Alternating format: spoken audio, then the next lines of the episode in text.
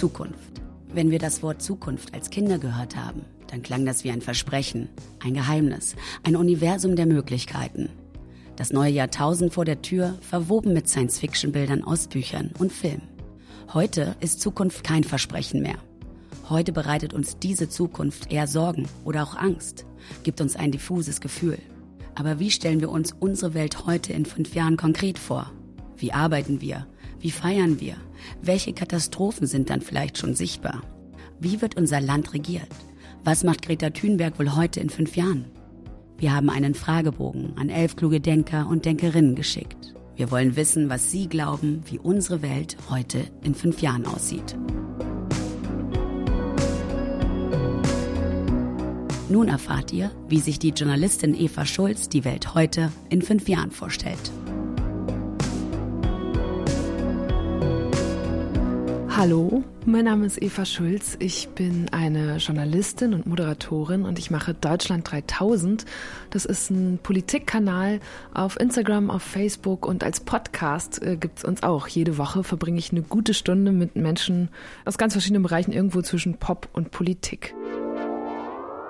Welche Themen werden dich in fünf Jahren noch umtreiben? Ich glaube, dass ich in fünf Jahren mich immer noch sehr damit beschäftigen werde, wie man Journalismus auf neuen Wegen machen kann.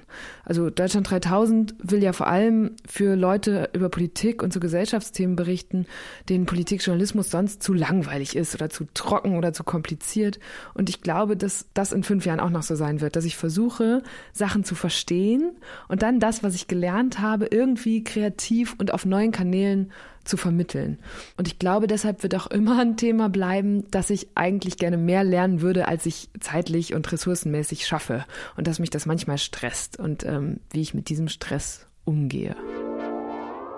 Was macht Greta Thunberg heute in fünf Jahren? Das erste, woran ich oft denken muss, wenn ich Bilder oder Nachrichten äh, von Greta Thunberg sehe, ist, dass ich Angst habe vor diesem Phänomen von Activist Burnout. Also jemand, der so jung, so viel erreicht und so viel in der Öffentlichkeit präsent ist und deswegen auch so hart rangenommen wird, da habe ich immer Angst, dass die ausbrennen könnte dadurch oder verbrennen und dass einen das kaputt macht. Und das hoffe, hoffe, hoffe ich nicht, dass ihr das passiert und dass da genug Leute auf sie aufpassen und sie auch auf sich selbst. Und wenn ich überlege, wo die in fünf Jahren ist, dann könnte ich mir einerseits vorstellen, dass die so diesen Emma Watson-Move macht und sich irgendwann mal rauszieht, um in Ruhe zum Beispiel zu studieren. Oder aber, dass sie, und ich glaube, das betrifft ihre ganze Bewegung. Ich glaube, dass Fridays for Future noch so ein, so ein weiteres Schlagwort neben äh, Klimawende bald in unseren Alltag holen wird und das ist Postwachstum.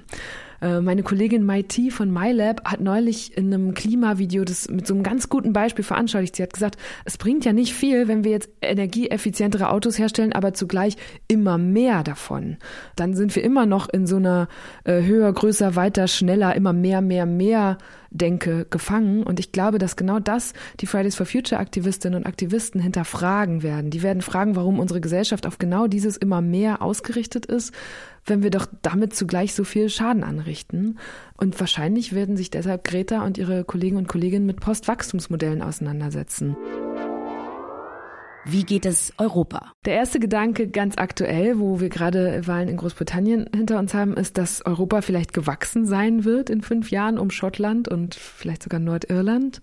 Aber in fünf Jahren ist auch die nächste Europawahl 2024 und ich hatte gerade äh, im Deutschland 3000 Podcast Nico Semsrott zu Gast. Der ist ja dieses Jahr ins Europaparlament gewählt worden als Kandidat von der Satirepartei Die Partei. Und wir haben ganz viel darüber gesprochen, ob es eigentlich in Ordnung ist, in Zeiten wie diesen eine Satirepartei zu wählen und was das der Demokratie bringt oder auch nicht bringt. Und das war eine total interessante Diskussion, vor allem weil Nico und sein Kollege Martin Sonneborn durch die große Aufmerksamkeit, die sie da generieren, auch für, für Themen, also die machen, weisen ja ganz viel auf Missstände hin im, im EU-Parlament, aber sie werden, glaube ich, durch diese zunehmende Aufmerksamkeit auch noch mehr Wähler und Wählerinnen für sich gewinnen. Und das beschäftigt mich schon. So, wie viel Satirepartei wollen wir denn in einem Europaparlament? Wie viel können wir uns da auch leisten, wenn wir Europa ernst nehmen wollen? Ja, das beschäftigt mich gerade hinsichtlich Europa in fünf Jahren. Welche Auswirkungen zeigt der Klimawandel heute in fünf Jahren? Also jetzt gerade schaue ich raus und es ist kühl und trocken. Und das finde ich ungewöhnlich. Ich erinnere mich an super verregnet manchige Winter und ich erinnere mich auch vor sechs Jahren weiß ich noch, da war ich mal in München und es war morgens kam ich raus und es war so richtig eingeschneit. Also so, dass Autos nicht mehr in den Straßen fahren konnten. Und das habe ich hier oben in diesem nördlicheren Deutschland noch nie erlebt. Und ich glaube auch nicht, dass wir diese weißen Winter hier nochmal bekommen werden. Ich glaube, dass in fünf Jahren Skifahren so verpönt sein wird wie SUV-Fahren, weil so viele Skigebiete künstlich beschneit werden müssen. Und dass wir, wenn man mal das größere Bild aufzieht, viel mehr Naturkatastrophen erleben werden. Gar nicht unbedingt bei uns vor Ort, aber weltweit. Es wird mehr Dürren geben. Brennt eigentlich der Amazonas noch? Warum ist das gerade kein Thema mehr? Und ich glaube, dass genau aus diesen Gründen Klimaflucht in fünf Jahren nicht mehr bloß so, eine, so ein Konjunktiv sein wird, sondern dass das uns tatsächlich betreffen wird. Wir werden mit Klimaflucht zu tun haben. Und dann ist mir besonders wichtig, dass wir irgendwie sicherstellen, dass Populisten dieses Thema nicht verzerren und dann nicht aus einer Klimakrise eine vermeintliche neue Flüchtlingskrise machen. Also wir müssen dann irgendwie vermitteln und klarstellen, dass Migration durch Klimawandel nur ein Teil des Problems ist, also einer größeren Herausforderung und dass auch ohne einen einzelnen Klimaflüchtling wir persönlich angesichts des Klimawandels Abstriche machen werden müssen in unserem Lebenswandel und dass nicht jemand schuld ist, der gerade im globalen Süden noch viel, viel stärker davon betroffen ist oder schon viel, viel stärker davon betroffen ist als wir gerade. Welche Maßnahmen zur CO2-Einsparung werden bis 2024 umgesetzt? Ich muss bei CO2-Einsparung immer zuerst an diese Zahl denken, dass die reichsten 10 Prozent der Weltbevölkerung, zu denen wahrscheinlich alle gehören, die jetzt gerade diesen Podcast hören, die Hälfte von allem CO2, das auf der Welt ausgestoßen wird, produzieren. Und deswegen finde ich diese CO2-Steuer, die jetzt eingeführt wird, längst überfällig und auch viel zu niedrig. Und ich glaube, 2024 das, das Ziel, das die Bundesregierung für 2025 ausgegeben hat, sind 35 Euro pro Tonne. Das heißt, da müssten wir dann in fünf Jahren ja schon relativ weit dran sein. Und dann ist aber die Frage, das bringt ja noch nichts. Also es nur zu besteuern, hilft noch nicht groß darin, es zu verringern.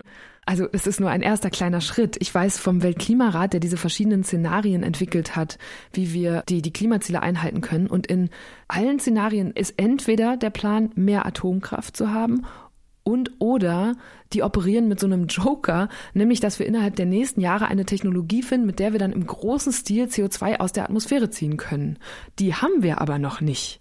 Und ich glaube, dass man, um Unternehmen und Konzerne und alle, die irgendwie Geld für Forschung und Entwicklung haben, anzutreiben, dass sie dieses Geld da reinstecken, muss Politik sich anders verhalten. Also es kann nicht nur eine Anreizpolitik geben, die hier und da einen Haufen kleine Maßnahmen setzt. Ich glaube, es braucht auch Verbote und strengere Regulierung. Und wir haben gerade eine politische Stimmung und politische Parteien, die sich selbst das Verbieten verbieten. Und ich hoffe, dass das in fünf Jahren sich ändert, weil das einer der stärksten Hebel ist, um Rahmenbedingungen zu verändern.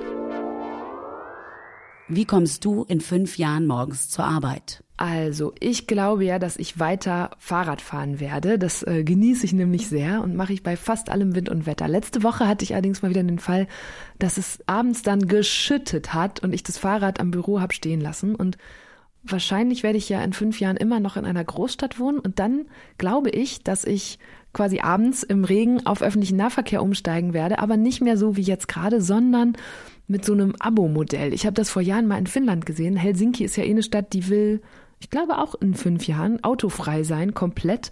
Und die experimentieren jetzt schon mit so Mobility on Demand Angeboten, wo alle Möglichkeiten des öffentlichen Nahverkehrs, also vom Taxi über den Bus bis hin zu E-Scootern und Leihfahrrädern und so, alle zusammengefasst werden oder zum Beispiel so Mitfahrgelegenheiten. Und dann kauft man ein Paket im Monat. Das ist wie so eine Art gemixte Flatrate. Also da ist dann, wenn man sagt, ich bin ein Studierende, dann äh, kostet es anders und man hat keine Ahnung, alle möglichen Freifahrten per Bus, aber noch drei Taxifahrten, damit man nachts am Wochenende mal wegfahren kann. Oder wenn man Familie ist, dann hat man ständig äh, Gruppenreisen in den dritten S-Bahn-Ring, damit man Ausflüge machen kann. Oder, oder, oder. Und diese Flatrate-Pakete sind, glaube ich, die Zukunft, weil je enger wir die verschiedenen Möglichkeiten des geteilten öffentlichen Nahverkehrs miteinander verbinden, desto leichter wird es uns fallen, auf Autos zu verzichten. Und ich glaube, dass wir in fünf Jahren, wenn wir die rechtliche Situation hinbekommen, schon in autonomen Flotten unterwegs sein werden. Also sowas wie der Berlkönig in Berlin, der ja auch so ein Bus auf Nachfragemodell ist, das wird bis dahin womöglich schon fahrerlos unterwegs sein. Welche Jobs gibt es nicht mehr? Ich habe im März auf einer Konferenz David Byrne sprechen hören von den äh, Talking Heads, den Musiker, der sich jetzt auch so mit so Zukunfts- und Gesellschaftsszenarien auseinandersetzt, da irgendwie so ein Projekt hat. Und der hat gesagt, if you can describe what it is you do, a machine can do it.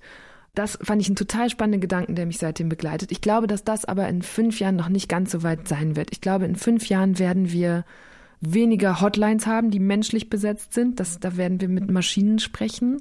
Ich glaube, dass wir viel, viel weniger Kassiererinnen und Kassierer in Supermärkten, Drogeriemärkten sehen werden. Wahrscheinlich bei Ikea zum Beispiel gibt's die dann doch gar nicht mehr, oder? Wenn das mit den autonomen Flotten was wird, wovon ich gerade gesprochen habe, dann wird's auch weniger Taxifahrer und Lokführerinnen geben und sowas. Und ich war neulich seit langem mal wieder in der Postfiliale, weil ein Paket von mir da versehentlich abgegeben wurde, die haben mich angeguckt und gesagt, wie, ihr Paket wurde ja abge abgegeben, äh, hier werden keine Pakete mehr abgegeben. Und da habe ich mitbekommen, dass da richtig viele Stellen gestrichen wurden in einer sehr großen Postfiliale, weil Pakete jetzt eben viel mehr an Kioske, Spätis oder Packstationen geliefert werden und die so diesen Beruf, glaube ich, auch mittelfristig ausmerzen werden. Zumal wir ja auch, also die Postbank braucht ja auch nicht mehr so viele Beamte wegen Online-Banking. Was ist die spannendste technologische Neuerung heute in fünf Jahren? Also ich hoffe ja, dass wir bis 2024 es hinbekommen, so eine richtig geile Simultanübersetzung von Inhalten zu haben. Also dass ich ein Video äh, nicht mehr mit Untertiteln hochladen muss oder suchen muss, dass irgendwie Google Translate oder so, sondern dass das automatisiert ist und dass ich dann zum Beispiel eine polnische Late-Night-Show gucken kann oder irgendeine geile Reportage aus Chile, ohne die Sprache sprechen zu müssen. Und das hätte so viele Chancen, auch im Sinne von, oh, kriegen wir irgendwie eine europäische Öffentlichkeit hin. Ja, dann könnten wir einfach alle in unseren Sprachen weiter weitermachen und aber auch ganz andere Medieninhalte konsumieren. Was gibt es in fünf Jahren Neues im Internet? Hm. Ich glaube, dass wir bis 2024 hinbekommen, so eine Art öffentlich-rechtliches Netflix anzubieten. Ich habe seit diesem Jahr zum ersten Mal seit sehr, sehr, sehr langer Zeit einen Fernseher, also auch den ersten, der so smart ist, der in meinem Haushalt ist. Und ich habe entdeckt, dass zum Beispiel die ZDF-Mediathek ja schon jetzt aussieht wie Netflix und auch richtig geile Inhalte hat. Und die äh, öffentlich-rechtlichen Anstalten sind dabei, das noch besser zusammenzuführen. Die ARD hat ja gerade so viele Mediatheken, dass man selbst keinen Überblick mehr hat. Das wollen die jetzt alles vereinfachen und die geilen Inhalte nach vorne schaffen. Und wenn sie es dann noch schaffen, das mit einer Oberfläche zu machen, die so gut und einfach aussieht wie Netflix und vielleicht sogar noch mit einem besseren Algorithmus, der einen nicht so sich in so einer Blase einmummeln lässt von den immer gleichen Chickflicks sind es jetzt bei mir, ähm, sondern die einen immer mal wieder rausholt und damit überrascht, was es da noch alles Gutes gibt. Ich glaube, das können wir bis 2024 schaffen. Da bin sogar ich mittelmäßig optimistisch. Ja, komm, ADZF, das müsst ihr hinkriegen.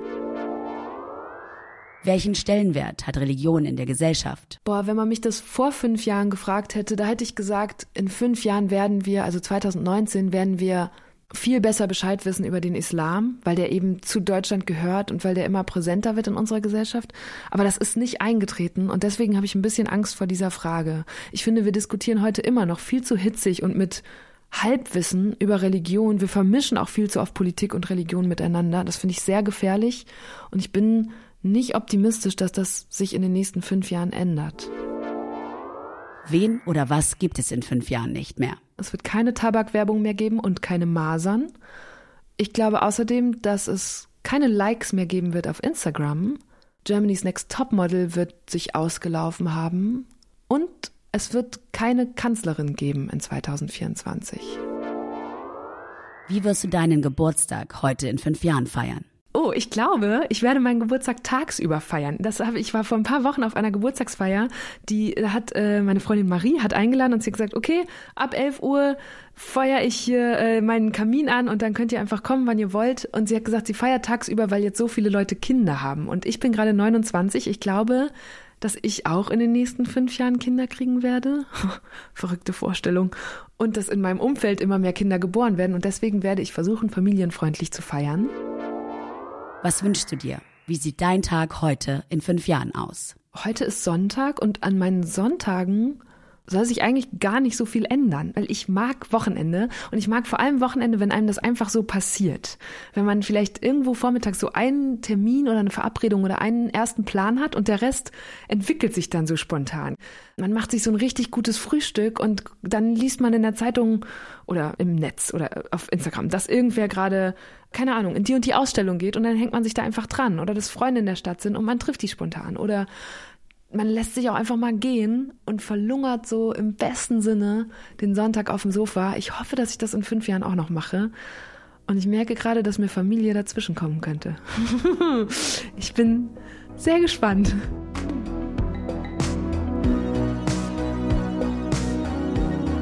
Wie hättet ihr die Fragen beantwortet? Alle Infos zum Gast und den Fragebogen findet ihr in den Show Notes. Hinterlasst gern einen Kommentar oder eine Bewertung bei Apple.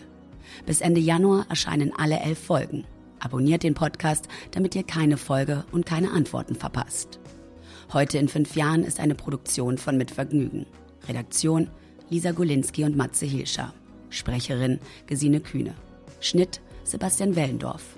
Musik Andi Fitz.